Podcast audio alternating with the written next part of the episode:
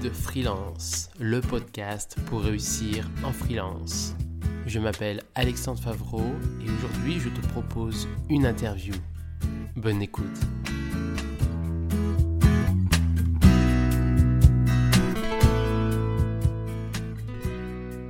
Bonjour Emilien Pécoul, euh, donc je t'ai invité pour intervenir euh, pour le podcast Guide Freelance. Donc, je te souhaite déjà le bienvenu. Eh merci beaucoup, Alexandre. Super content d'être là et puis euh, content qu'on ait réussi à se caler ce moment tous les deux. Oui, parce qu'on a un peu galéré pour ça, euh, surtout à cause de moi. Des problèmes techniques, des problèmes d'Internet, plein de choses. Première chose que je vais te demander, hein, il n'y a rien de bien compliqué euh, et c'est logique, je vais te proposer de te présenter, de présenter ton parcours et tes activités. Ok, alors ça fait beaucoup, mais du coup, si j'essaye de partir euh, du début de ma carrière pro, euh, donc je m'appelle euh, Emilien, comme tu l'as dit, et je suis avant tout développeur. J'ai eu mon diplôme en 2009, bac plus 5, assez classique. La seule particularité, c'était que c'était en bioinformatique et pas pure informatique ce qui a, je pense, planté une petite graine assez tôt en moi de pas juste le code pour le code. quoi. C'était vraiment le code euh, pour quoi faire, pour aider des biologistes, pourquoi pas. Et du coup, euh, j'avais notamment une spécialité en imagerie médicale, euh, et c'est un truc qui me plaisait beaucoup, le traitement d'images. Et donc, j'ai commencé par ça, j'ai cherché un boulot. Je voulais éviter les ESN, par, par, principe et parce que voilà, j'avais envie de, de, rejoindre plutôt des aventures de start-up. C'était un truc qui me parlait déjà pas mal à l'époque. Et du coup, en 2009, bah, j'ai rejoint une petite start-up à Lyon. Et voilà, donc bah, comme toute start-up, on travaille beaucoup, on est très mal payé, on travaille très mal aussi, on va pas se mentir.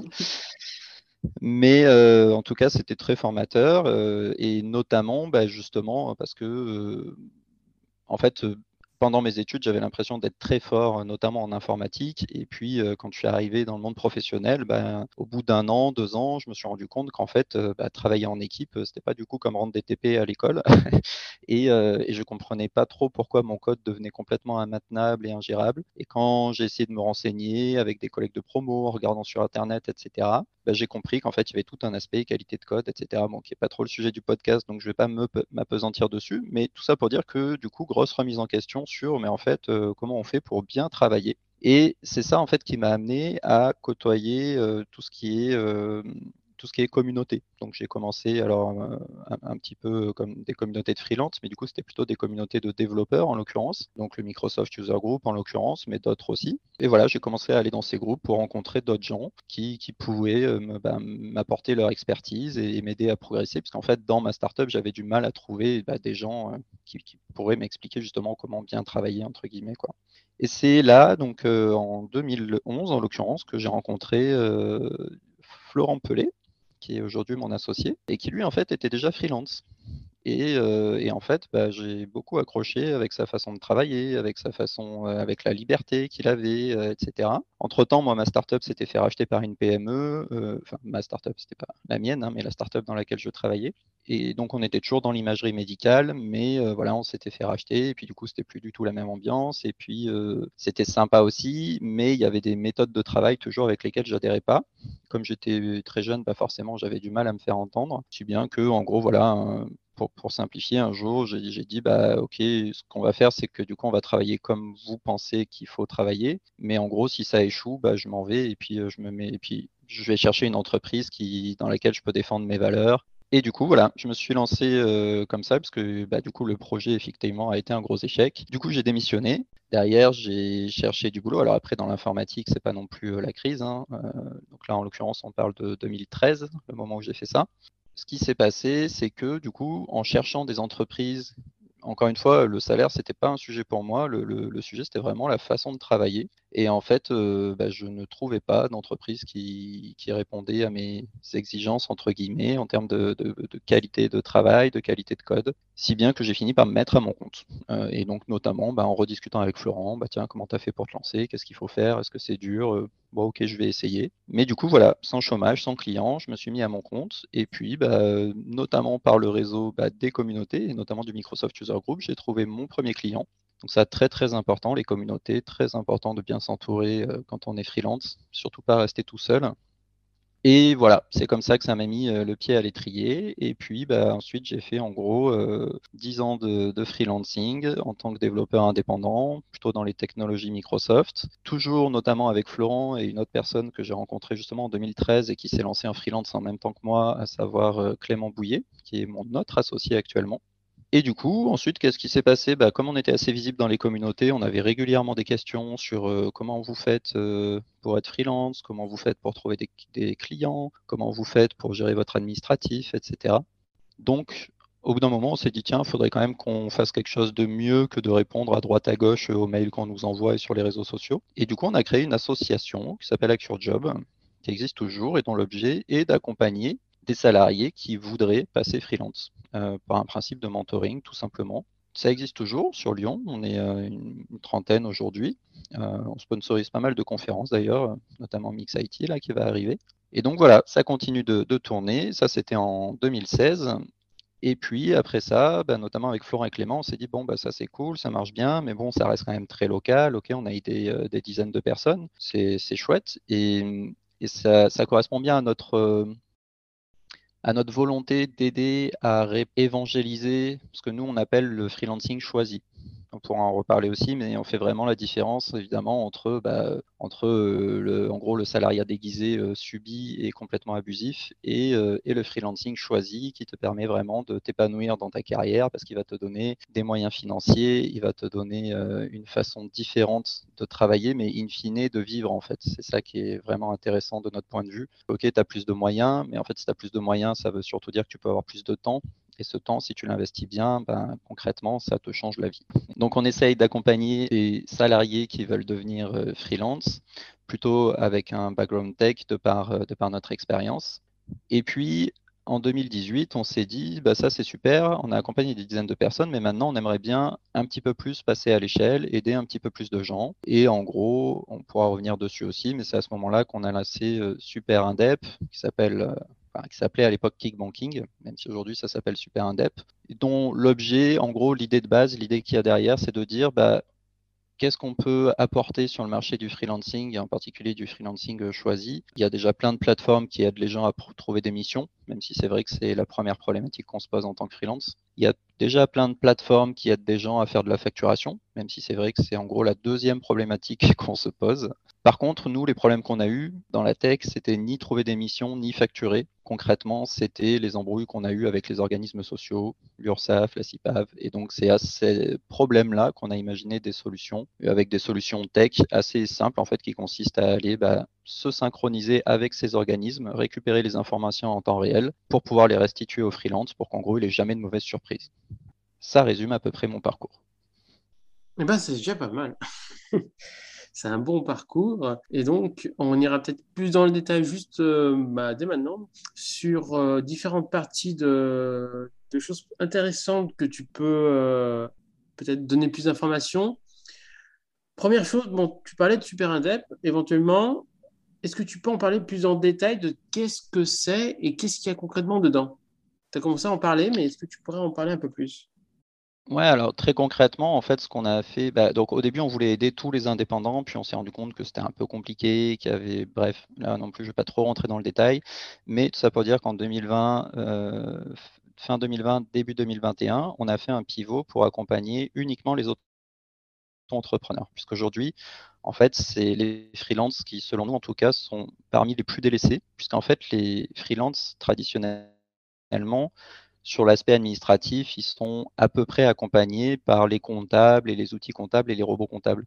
La particularité des auto-entrepreneurs, c'est qu'ils n'ont pas besoin de comptable, puisqu'ils n'ont pas de bilan, ils n'ont pas de liasse fiscale. Mais du coup, la conséquence négative de ça, bah, c'est qu'en fait, quand vous appelez un comptable parce que vous avez un problème, parce que je ne sais pas, vous devez déclarer de la TVA, ou vous avez un problème avec l'URSSAF, ou vous n'arrivez pas à faire votre création d'entreprise, bah, en fait, vous avez déjà beaucoup de mal à trouver des bons interlocuteurs. Et on a identifié autre chose très tôt, c'est que c'est très très dur de trouver de l'information de qualité sur la micro-entreprise, puisqu'en vérité, il y a très peu d'experts pour le coup de la micro-entreprise en France.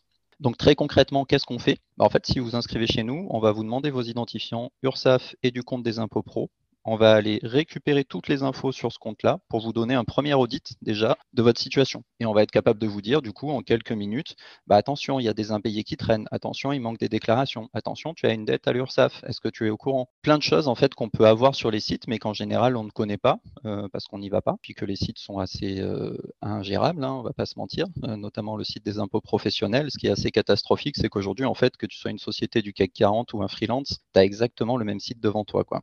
Donc encore une fois, en général, quand tu es en société, c'est un comptable qui, fait ça pour toi, donc tu t'en rends pas trop compte. Mais quand tu es en auto-entrepreneur, bah, tu te le manges de plein fouet. Donc concrètement, on fait cette synchro, on fait l'audit, on vérifie en temps réel et tous les jours qu'il n'y a pas d'anomalie. Et en plus, on peut pousser de l'information. Donc ça veut dire concrètement qu'on fait les déclarations URSAF et les déclarations de TVA pour nos clients. Pour ça, on a besoin de leurs données de facturation. Du coup, on propose aussi un outil de facturation mais qui est optionnel. C'est-à-dire qu'on peut très bien utiliser notre outil avec n'importe quel outil de facturation. Et à ce moment-là, on rentre les données de facturation dans notre outil et nous, à partir de ces données de facturation, on fait toutes les déclarations. Donc soit c'est complètement intégré, vous faites juste la facture, vous dites quand c'est payé et tout est automatiquement déclaré derrière, soit on rentre les données et puis derrière on fait automatiquement les déclarations. Voilà très concrètement ce que ça fait. Ok, donc URSAF, TVA et facturation euh, au niveau optionnel. Donc il n'y a pas le CFE, il n'y a pas le, l'impôt sur le revenu ou conseil sur l'impôt sur le revenu, etc. Est-ce choix, quoi choisir entre euh, impôt libératoire ou euh, impôt sur le revenu? Ça, par contre, n'y est pas, c'est ça?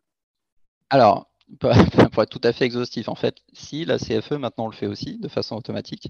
Par contre, là où on ne va, là où on ne va pas, en fait, c'est sur la partie conseil, puisque dans la mesure où on n'est pas comptable ni euh, avocat, en fait, on n'a pas le droit de faire du conseil juridique ou fiscal pour nos clients. En revanche, du coup, on produit beaucoup de contenu, que ce soit des articles de blog, des vidéos, etc., en donnant des faits, tout simplement. Donc, on ne va pas faire du conseil, mais euh, si tu nous poses la question, on va te dire, bah, regarde, en fait, on a un article très détaillé qui va t'expliquer ce que c'est le prélèvement libératoire et à quel moment c'est intéressant ou pas.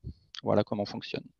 Et effectivement, cet accompagnement, en fait, il est complètement inclus dans notre abonnement, comme il y en a sûrement qui se posent la question, euh, qui coûte 19 euros hors taxe par mois. Donc, on a voulu volontairement très abordable et avec un vrai accompagnement, justement, contrairement à la plupart des outils euh, auto-entrepreneurs qui sont en mode euh, soit gratuit, soit très peu cher. Mais derrière, du coup, quand vous avez un problème, vous n'avez jamais personne pour vous répondre. D'accord. Ok. Juste pour ceux qui nous écoutent, pour dire concrètement les choses de manière totalement transparente, je t'interviewe parce que je pense que tu as des informations pertinentes à donner, on en parlera après, etc. Par contre, euh, ce n'est pas du tout de l'affiliation, c'est-à-dire que je ne prends aucun pourcentage si ensuite vous allez prendre la super indep ou pas, etc. Voilà, il n'y a pas d'affiliation, pas de commission, rien du tout, c'est clair. Ensuite. Je confirme. Oui, je peux confirmer en effet. Euh, tu me parlais aussi d'un livre que tu avais fait c'est vrai, je me suis dit que j'avais sauté ce, passage euh, que j'ai publié en 2019, mais effectivement, j'ai publié un livre qui s'appelle Code Freelance et en fait, euh, voilà, qui est, bah, notamment une bonne base pour cette interview, puisqu'en fait, l'objet de ce livre, c'est de proposer toutes sortes de, conseils très pratiques sur comment s'épanouir dans sa carrière alors pour le coup, c'est plutôt orienté développeur freelance, mais encore une fois, je dirais que n'importe qui qui est dans la tech en freelance, euh, ça peut très facilement s'adapter. Et en vérité, même si on n'est pas dans la tech, il y a beaucoup beaucoup de conseils qui fonctionnent euh, très bien quand même. Et l'idée, en tout cas, c'était ben, riche notamment des expériences de Hack Job et de ce qu'on avait fait, ben, euh, de ce qu'on avait commencé à faire avec Kickbanking puis Super Indep, ben, de proposer un livre justement sur qu'est-ce que nous, on a vu bien marcher Déjà, nous personnellement, alors quand je dis nous, c'est parce que c'est très enrichi des expériences de Clément et de Florent notamment. Qu'est-ce qu'on a vu marcher Qu'est-ce qu'on a vu marcher chez les gens qu'on a accompagnés Et à l'inverse, qu'est-ce qu'on a vu ne pas marcher Et donc voilà, essayer de, synthétiser tout ça. Et en fait, c'était ben, notamment via le projet Job parce qu'en fait, on s'était dit, plutôt que de répéter tout le temps et tout le temps les mêmes choses, ben, en fait, les gens qui vont arriver dans l'association à Job, on va leur proposer ce livre et comme ça, ils auront déjà toutes les bonnes bases sur euh, comment se lancer, quelles erreurs éviter. Euh, voilà. C'était vraiment l'idée de, ce livre, qui s'appelle effectivement Code Freelance, qui est sorti en 2019 et que je devrais bientôt rééditer euh, pour, une version, pour une version rééditée. Mais on va finir sur un, autre élément, et justement, tu viens d'en parler. Job. Tu peux m'en parler un peu plus longtemps? Job, c'est une association qui va accompagner un salarié qui se sentirait frustré. Encore une fois, c'est vraiment dans cette idée de, bah, freelancing choisi pour changer ta vie. Euh, l'archétype qu'on identifie beaucoup dans le monde de la tech, c'est le développeur qui travaille en ESN. Donc, pour ceux qui ne connaissent pas trop ce monde-là, ESN, c'est anciennement Société de services, SS2I. C'est des sociétés qui vont vous embaucher en CDI et qui vont vous envoyer en mission chez des clients. Et du coup, ben, l'avantage, entre guillemets, c'est que vous avez aucune démarche marketing à faire. Ils vous trouvent aux clients, vous avez la garantie euh, d'un salaire, vous avez le chômage, etc. Mais ce qu'on voit, malheureusement, c'est des pratiques abusives très souvent. Mais pour une raison simple, c'est qu'en fait, ce business, il passe très très mal à l'échelle. Et pourquoi il, passe très très mal à l'échelle?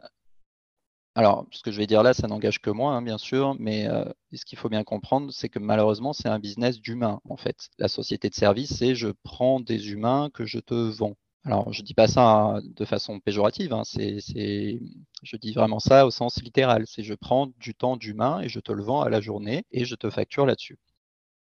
Et donc, sur le principe, ce n'est pas aberrant, puisque avoir de l'expertise et vendre son temps pour vendre son expertise, c'est des choses qui peuvent sembler logiques. Malheureusement, la dérive, quand ça passe à l'échelle et quand c'est des financiers qui commencent à gérer des moyennes et des grandes structures de ce type-là, bah, c'est qu'en fait, l'équation, elle est simple. Comment on fait pour gagner plus d'argent? Bah, Il faut moins payer des gens qu'on vend plus cher, tout simplement. Et malheureusement, bah, du coup, c'est les, les, patterns qu'on identifie dans beaucoup de ces structures, ce qui fait que, in fine, bah, la personne qui est au bout, euh, donc qui peut être un développeur, mais pas forcément, en tout cas, c'est un profil tech en général qui est au bout, qui est salarié. Alors effectivement, il est content, il a un salaire, mais en fait, euh, ce que cette personne va constater, c'est que très très vite, elle va se sentir limitée en termes d'apprentissage, en termes de salaire aussi, en termes de liberté si des fois ils vont se sentir, par exemple, s'ils vont se dire, bah, c'est super, j'ai pas besoin de trouver mes missions, mais en fait la mission où je suis actuellement, elle me, me convient pas. Du coup, je vais aller voir la personne qui s'occupe de moi, je vais dire, bah, j'aimerais bien changer. Et là, la personne va lui répondre, ben, désolé, mais c'est pas possible. Et pourquoi est-ce qu'elle va lui répondre ça? Ben, Parce que peut-être que cette mission, elle lui convient pas, mais qu'elle est très très bien payée et que pour eux, du coup, il est hors de question euh, voilà, qu'il s'en aille. Alors, encore une fois, je ne veux pas euh, avoir l'impression de, de, cracher sur toutes les ESN, etc. Il y en a qui fonctionnent très bien et je dis pas qu'elles font toutes, euh, tout ça, mais ce que je dis, et ça pour le coup, ça a été vu et revu dans plein d'ESN, même de très très bonne qualité, même de très très bon niveau, c'est que c'est un modèle qui ne passe pas à l'échelle. Donc, si vous devez travailler en ESN, visez plutôt euh, des petites structures. Mais si vous visez des moyennes et grosses structures, vous risquez de tomber sur ces problématiques-là. Tout ça pour dire que quand on est comme ça salarié, qu'on est frustré, qu'on n'a pas envie de se lever le matin, qu'on a vraiment l'impression d'être payé au lance-pierre, qu'on est démotivé, parfois qu'on a envie de changer de métier, c'est des choses qu'on entend très souvent dans les choses qu'on, les, les personnes qu'on rencontre avant qu'ils viennent chez Acure Job c'est euh, bah, bah, je sais pas je sais plus si je suis vraiment fait pour ça, j'ai l'impression d'avoir fait le tour. Euh, chaque fois que je veux proposer quelque chose, on me dit non. Euh, là, je viens d'avoir un enfant, j'ai pas de temps pour m'en occuper, j'ai l'impression de passer à côté, enfin plein de choses comme ça. Un vrai sentiment de mal-être en fait qui retombe complètement sur, le salarié. Et l'idée donc c'est de proposer bah, du freelancing et donc en disant bah écoute, tu as la chance d'être dans la tech, c'est un marché qui se porte super bien. Jusqu'ici, tu n'as peut-être jamais trouvé de mission, mais en vérité, c'est pas si compliqué que ça il faut, il faut se donner les moyens de le, faire, c'est vrai. On ne trouve pas des clients en restant assis euh, dans sa chaise, mais n'empêche que c'est pas si compliqué, en tout cas dans ce milieu-là. Et en plus. Vous donnez quoi? Vous donnez des, conseils? On va pas en parler non plus euh, trop longtemps, mais concrètement, qu'est-ce qui se passe dans cette association? Alors concrètement, c'est du mentoring. Ça veut dire que concrètement, en fait, tu as une personne qui a fait le parcours avant toi. Voilà. Et, ça, c'est un côté hyper rassurant parce qu'en fait, tu sais que peu importe la question que tu vas avoir, soit ton mentor va pouvoir y répondre, soit ton mentor en parlera à son mentor, qui en parlera à son mentor, qui fait qu'à la fin, tu auras ta réponse. Et du coup, l'idée, c'est vraiment que tu as une seule personne à qui tu peux poser toutes les questions qui, te font peur quand tu veux te lancer. Donc euh, voilà, c'est comment je vais trouver mes clients, comment je vais me payer, quel compte bancaire il faut que je prenne, est-ce qu'il faut un comptable ou pas, est-ce que je peux aller en ligne, etc. etc. Donc c'est ça qui se passe très concrètement. Du coup, on fait une rencontre mensuelle et on discute de tout ça. Donc il y a vraiment un côté réseau, il y a un côté partage de missions et il y a un côté mentoring euh, pour celui qui, adhère. Ok. Rentrons dans le concret par rapport aux micro-entrepreneurs et aux, freelances, mais c'est beaucoup aux micro-entrepreneurs hein, euh, dans, dans, votre cas. Quels sont les avantages et les inconvénients du statut de micro-entrepreneur pour toi? Bah, L'auto-entreprise aujourd'hui, c'est assez simple. C'est complètement imbattable fiscalement si vous êtes un freelance qui a peu de frais. Et il se trouve que ben, dans la tech, souvent, on a peu de frais, puisqu'en fait, euh, justement, on a tendance à vendre du temps à la journée ou des projets, mais en gros, avec un ordinateur et une connexion Internet, on arrive à faire son travail.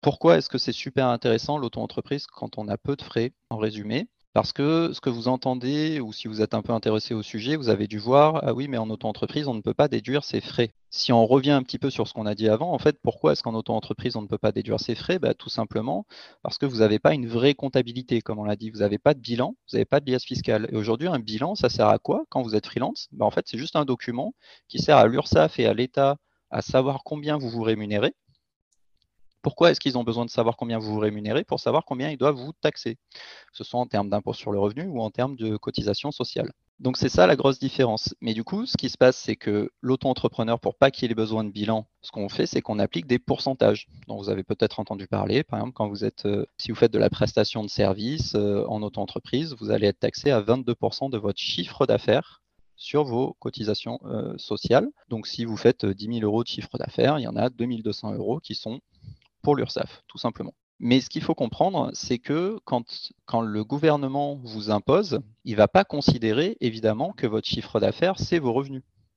Donc comment est-ce qu'ils font pour connaître votre revenu? Ils appliquent ce qu'on appelle un abattement forfaitaire dont vous avez peut-être déjà entendu parler aussi si vous êtes intéressé au sujet de l'auto-entreprise. Suivant votre activité, ils vont appliquer un abattement forfaitaire pour estimer votre revenu net. En l'occurrence, si vous faites de la prestation de service, donc qu'on appelle BNC, profession libérale, ce qui est en général le cas, encore une fois, quand on fait de la prestation de service dans la tech, eh ben, du coup, ils vont prendre votre chiffre d'affaires et ils vont appliquer un abattement forfaitaire de 34%. Donc, si, encore une fois, si on prend un exemple très simple, mettons que vous ayez fait 100 000 euros de chiffre euh, dans l'année, en fait, sur ces 100 000 euros, ils vont enlever 34%, et donc ils vont considérer que ce qui reste, votre revenu imposable, c'est 66 000 euros. Pourquoi 34% bah, Parce qu'ils savent bien que ces 100 000 euros, ils ne sont pas allés tout dans votre poche, puisque déjà, il y en a au moins 22% que vous avez forcément payé à l'URSSAF. Et du coup, ces 12% qui restent, qu'est-ce que c'est? Bah, C'est en gros des frais qu'ils ont estimés de façon forfaitaire pour dire voilà, on, estime que tu n'as pas pu tout mettre dans tes poches, tu as des frais, tu as des choses à payer. Donc nous, on estime qu'en gros, il y a 12% de ce que tu as gagné sur ton chiffre d'affaires qui n'a pas pu aller dans ta poche. Donc quand on dit qu'un auto-entrepreneur ne peut pas déduire ses frais, ce n'est pas tout à fait vrai. En fait, si on veut être précis, ce qu'il faut dire, c'est que l'auto-entrepreneur ne déduit pas ses frais au réel ils sont déduits en forfait. Et donc, si c'est des petits calculs à faire, mais du coup, si euh, vous avez moins de frais que ce que vous auriez si vous étiez au réel, bah, c'est forcément très intéressant d'être en auto-entreprise. Et donc, si vous arrivez à avoir une activité où vous avez très peu de frais, bah, en fait, vous êtes sûr que c'est extrêmement intéressant puisque très concrètement, non seulement ils appliquent un abattement, mais en plus cet abattement, du coup, au final, il est plus élevé que si vous déclariez au, réel. D'accord.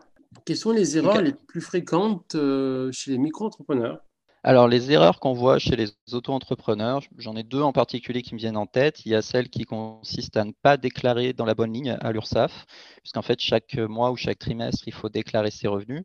Mais au final, c'est en fonction de son activité, si justement si on est en prestation de service libéral ou prestation de service commercial ou achat-revente, on ne va pas déclarer dans la même ligne. Donc on a souvent des, personnes qui se trompent. Une deuxième erreur qui me vient, qui est très très courante, c'est le freelance qui passe par une plateforme type Malte. En fait, il va déclarer le chiffre d'affaires qu'il encaisse, c'est-à-dire ce qu'il reçoit sur son compte. Alors alors que dans ce cas précis, ce qu'il est censé déclarer, c'est ce que Malte a facturé au client final. Parce que ce qui se passe, c'est que Malte fait une facture totale au client final et que derrière, il reverse au freelance le, ce qui a été facturé moins la marge de Malte. Sauf que comme on ne peut pas déduire ses frais en auto-entreprise, bah, du coup, ce qu'il faut déclarer, c'est vraiment ce que le client final a payé, donc en l'occurrence, que Malte a facturé en votre nom au client final. Donc le devis que tu as fait. Et donc le devis que tu as fait, exactement. Et la dernière qui est très très courante et qui peut coûter très cher, c'est pour ceux qui passent à la TVA, c'est faire très attention à avoir un compte bancaire qui supporte les prélèvements B2B, donc ce qu'on appelle les prélèvements pro, puisque sans ça, le prélèvement est refusé, mais en général, ni votre banque ni les impôts ne vous disent, et du coup, vous vous retrouvez après un mois ou deux à payer des majorations euh, parce que le virement est mal passé. Et donc, c'est des choses qui sont euh, importantes à savoir quand on veut passer à la TVA, puisque souvent, il n'y a que les comptes pro qui vont autoriser les prélèvements donc qu'on appelle B2B. Est-ce que tu pourrais donner des conseils pour se lancer? Quelques conseils pour se lancer. Alors, le meilleur conseil, je pense, que je peux donner pour, se lancer, c'est vraiment entourez-vous, ne restez pas tout seul, euh, allez dans des communautés, écoutez des podcasts. Euh, il y a plein, plein d'événements en ligne maintenant grâce au Covid. Finalement, euh, ça a été un impact très positif du Covid, c'est que énormément de choses qui étaient tout le temps en physique sont maintenant en ligne. Du coup, vous pouvez les voir, vous pouvez les revoir quand ça vous arrange. même si vous avez une vie de famille à gérer à côté, c'est souvent beaucoup plus facile. Donc, renseignez-vous, entourez-vous, ça c'est le premier point. Et le deuxième point fondamental que je répète très souvent aussi, c'est formez-vous vous êtes vraiment votre propre produit. Vous êtes, vous, ce qui définit la valeur de votre entreprise, c'est vous-même. Donc formez-vous, prenez le temps de vous former. Donc surtout, ne soyez pas au taquet à toujours travailler pour vos clients. Gardez du temps pour vous, pour vous former, euh, pour gérer aussi euh, les problématiques administratives, etc. Mais du coup, c'est très important d'investir sur vous-même pour, encore une fois, s'épanouir sur le moyen et le long terme en freelance et pas juste euh, essayer d'avoir un maximum de cash le plus vite possible. D'accord. Si tu devais donner des conseils euh, dans l'administratif, parce que c'est là où tu es le plus euh, compétent et que tu donnes plus de conseils, ce seraient lesquels? Plusieurs conseils importants pour les, pour les micro-entrepreneurs? Mon premier conseil, là pour le coup, serait pour n'importe quel, euh, pour n'importe quel statut, c'est même si ça vous saoule, même si vous voulez pas en entendre parler, faites l'effort de comprendre un minimum ce qui s'y passe, parce que ça peut vous coûter très très cher. Moi, en fait, ce que j'ai trouvé très très frustrant, et c'est notamment ça aussi le but aujourd'hui de Super Indep, c'est de voir en fait des freelances qui bossent super bien, qui sont très bons dans ce qu'ils font, qui ont des clients et qui vont échouer pour des raisons administratives parce que euh, en fait ils s'en sont jamais occupés et que du coup l'URSSAF ou les impôts pro vont leur réclamer des dizaines de milliers d'euros au bout de quelques années. Donc même si vous passez par des services tiers, même si vous avez un comptable, intéressez-vous quand même un minimum euh, à tous ces sujets-là. Encore une fois, ça fait partie de votre formation en fait. Prenez le temps de voilà de regarder des vidéos, de lire quelques articles de temps en temps. C'est pas les sujets les plus drôles, mais c'est vraiment trop dommage d'échouer à cause de ça quoi. Le problème d'administratif, c'est qu'en micro-entrepreneur, c'est d'une part, quand on ne déduit pas les frais en micro-entrepreneur, on a tendance à ne pas prendre un, comptable ou un expert qui va vous conseiller euh, de manière payante, parce qu'on a tendance à réduire euh, au maximum nos frais. Et aussi parce qu'on pense que du coup, c'est simple, on dit tout le temps, la micro-entreprise, c'est simple, alors qu'en fait, c'est pas si simple que ça. Et du coup, on se dit, bah, l'administratif, on va pouvoir le faire soi-même et on fait des fois des, erreurs. Juste un autre conseil, du coup, très important, surtout pour les auto-entrepreneurs, n'ayez pas peur de la TVA. Si vous travaillez avec des professionnels notamment, la plupart du temps, la TVA, c'est un avantage, notamment parce que vous pouvez récupérer la TVA sur vos frais. Donc oui, vous ne pouvez pas récupérer vos frais, par contre, la TVA sur vos frais, ça, vous pouvez la récupérer à partir du moment où vous êtes vous-même à la TVA. Et donc, voilà, tu, parlais justement de comment réduire euh, ces dépenses. Bah, typiquement, souvent, si vous êtes à, la TVA, vous allez pouvoir payer vos frais hors taxe. Donc, ça va de fait réduire vos dépenses. Ouais, c'est une bonne réflexion. J'entends tout le temps parler de, des gens qui disent Ouh là là, j'arrive au plafond et de TVA et je vais avoir à la TVA. Donc, euh, ils prennent peur et ils veulent limite plus avoir de prestations. Alors que je leur dis tout le temps, au contraire, c'est une bonne, bonne, chose. En plus, je pense qu'ils seront plus crédibles parce qu'ils auront la TVA aussi. Mais aussi, la TVA, c'est une bonne chose. On peut déduire les frais en, partie TVA. Exactement. Et ce qui se passe d'ailleurs, c'est pour ça que souvent les clients qui viennent chez Super Indep, de façon étonnante, en fait, on, va, on leur fait gagner de l'argent, puisqu'en fait, avec nous, ah ils vont pouvoir déduire leurs frais hyper facilement. Et donc, en fait, les 19 euros qu'on leur coûte par mois, ils sont très, très vite récupérés. Quoi. J'ai quelques éléments concrets, je ne sais pas si tu as la réponse. En termes de dépassement de chiffre d'affaires, je sais que ça évolue tout le temps, les informations sur les micro-entreprises. Est-ce que tu peux dire, est-ce qu'on peut dépasser de chiffre d'affaires un an, euh, de ce que j'ai compris? Est-ce ah, que c'est limité ou pas en termes de chiffre d'affaires? Non. En fait, c'est ça qui est assez incroyable avec l'auto-entreprise, c'est que concrètement, tu peux dépasser. Alors en fait, pour être obligé de changer de statut, il faut dépasser deux ans de suite. Et il n'y a pas vraiment de, niveau maximum. Mis à part que ça risque de déclencher peut-être un contrôle fiscal parce qu'ils vont trouver ça louche. Mais sinon, techniquement, il n'y a rien qui est interdit. Il n'y a pas un texte de loi qui interdit à un auto-entrepreneur de faire un million d'euros de chiffre d'affaires. La seule chose qui est dite, c'est que si vous dépassez 72 500 deux années de suite, vous êtes obligé de changer de statut. D'accord, mais il n'y a pas de limite. A priori, avant, il y avait peut-être une limite, mais c'est plus le cas. Bah, pas à ma connaissance en tout cas. D'accord. Après, je euh, j'ai pas non plus la science infuse, mais pour le coup, euh, pas à ma connaissance. Ok. L'impôt libératoire, est-ce qu'il y a une manière d'expliquer rapidement pour quand est-ce que c'est intéressant et quand ça ne l'est pas, du coup? Alors, je peux essayer de faire ça rapidement. Le prélèvement libératoire, déjà, pour expliquer ce que c'est, c'est une façon de payer votre impôt sur le revenu en même temps que vous payez vos cotisations sociales. Donc ça, c'est hyper pratique, puisque concrètement, euh, vous payez juste une fois par mois ou par trimestre et ça, vous n'avez plus rien à payer derrière. Et quand est-ce que c'est intéressant? Bah, Globalement, si vous êtes imposable, c'est à peu près certain que ce sera intéressant. C'est-à-dire qu'au pire, ça revient au même que de payer votre impôt. Euh, au mieux, ça va vous faire gagner euh, quelques centaines, voire quelques milliers d'euros d'impôt sur le revenu. Le seul cas où c'est pas intéressant, du coup, bah, c'est si vous n'êtes pas imposable. Parce que du coup, si vous n'étiez pas imposable, bah, en effet, euh, mieux vaut ne pas payer d'impôt que de payer même un petit pourcentage sur vos cotisations sociales. Ce pourcentage, en l'occurrence, quand vous faites de la prestation de service libéral, c'est 2,2% par mois, enfin par échéance. Donc en gros, au lieu de payer 22% à chaque fois à l'URSSAF, vous payez 24,4% en tout, si je ne dis pas de bêtises. Ça doit être dans ces eaux-là. Et une fois que vous avez payé ça, vous savez que vous n'avez plus rien à payer, ni URSSAF, ni impôt sur le revenu. D'accord. J'ai une autre question que je vois souvent passer aussi, peut-être que tu as la réponse, c'est le CFE. Si on travaille de chez soi, est-ce qu'on peut euh, justement ne dire qu'on n'a que 1 ou 2 ou 3 mètres carrés, etc., et que ça réduit un petit peu le montant? Alors en fait, vous allez quasiment systématiquement être imposé de toute façon sur le montant forfaitaire minimum. Euh, puisque en gros, effectivement, vous pouvez déclarer 2 ou 3 mètres carrés, il n'y a pas de souci, ça correspond à votre bureau, c'est très bien.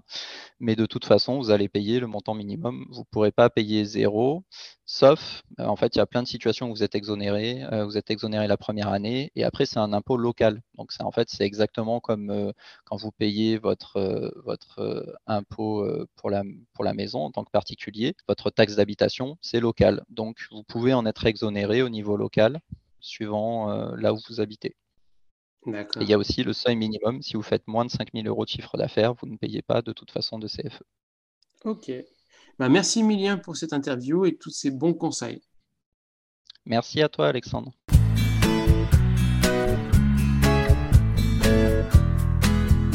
Merci d'avoir écouté cet épisode et n'hésite pas à écouter les prochains épisodes. À bientôt.